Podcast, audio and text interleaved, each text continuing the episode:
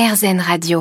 L'huile essentielle de jasmin est celle qui nous intéresse aujourd'hui avec François Petitet, notre herboriste, et on s'en sert principalement en olfactothérapie, j'imagine. Alors, c'est pas une huile essentielle qu'on avale, c'est une absolue. Donc, euh, le terme huile essentielle n'est déjà pas tout à fait exact, c'est une absolue.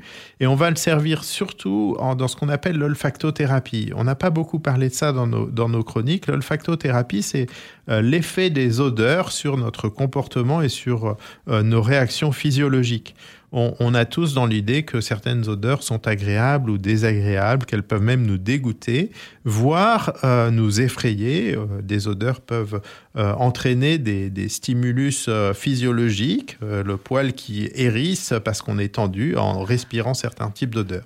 Il y a en fait un peu de physiologie à faire et à comprendre que notre, nos récepteurs olfactifs qui sont situés dans le nez sont directement connectés à, notre cerveau. En fait, la, voix est assez directe. Quand nous respirons des odeurs, elles sont euh, reçues euh, sur l'épithélium olfactif dans notre nez avec des récepteurs spécifiques qui vont ensuite envoyer directement un signal à la base de notre cerveau, l'hypothalamus et le thalamus, et puis ensuite aux, zones corticales. Les zones corticales, c'est ça qui va nous permettre d'interpréter l'odeur, de faire des associations, de faire des associations avec euh, des mémoires visuelles ou olfactives que nous, que nous aurions euh, déjà euh, dans, notre, dans notre historique. Et puis, l'hypothalamus, c'est aussi ce qui va régler l'ensemble de nos, de nos sécrétions hormonales.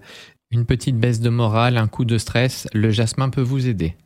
Alors le jasmin euh, peut nous aider justement dans toutes les situations difficiles émotionnellement où il y a stress et déprime, parce qu'elle est à la fois apaisante et stimulante. Donc c'est une huile essentielle dans laquelle on va trouver des, principes actifs qu'on va retrouver par exemple de l'antranilate de méthyle qui est commun avec le petit grain mandarine qui est un calmant et un régulateur de l'humeur, euh, avec euh, une autre huile essentielle qu'on appelle le petit grain pamplemousse qui est un peu plus rare mais qui contient aussi ce type de, composé. Et puis on va retrouver des principes actifs comme le benzoate de benzyle, comme on, le trouve dans l'ilang-ilang, qui est plutôt apaisant, calmant, un calmant nerveux et cardiaque. Donc on a ces deux composantes dans, le jasmin, une composante apaisante et une composante stimulante. Et euh, c'est une, très bonne huile pour euh, toutes les difficultés justement où euh, on a besoin d'être à la fois stimulé et puis aussi d'avoir un stress qui est calmé. C'est un aphrodisiaque? Alors de ce fait-là, comme beaucoup de substances qui ont une action stimulante, qui vont rompre des difficultés émotionnelles, eh bien, on peut avoir une, activité aphrodisiaque dans la mesure où c'est une huile sensuelle, une bonne odeur, enveloppante et qui va lever les inhibitions. On l'a dit, ce n'est pas à proprement parler une huile essentielle, mais il est quand même possible de s'en servir en aromathérapie.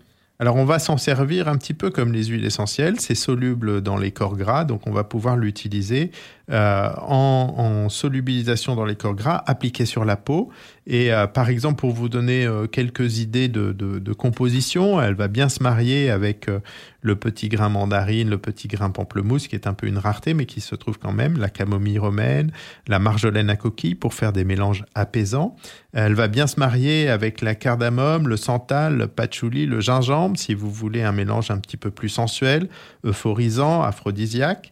Et puis, bien sûr, euh, elle a aussi des activités un petit peu plus euh, classiques en aromathérapie, anti-infectieuses bien sûr, mais il y en a tellement d'autres. Mais euh, c'est un bon antispasmodique, donc on va pouvoir aussi l'utiliser pour les crampes musculaires ou les douleurs des règles, par exemple. Et comme d'habitude, on vous invite à vous faire encadrer par un professionnel pour l'utiliser.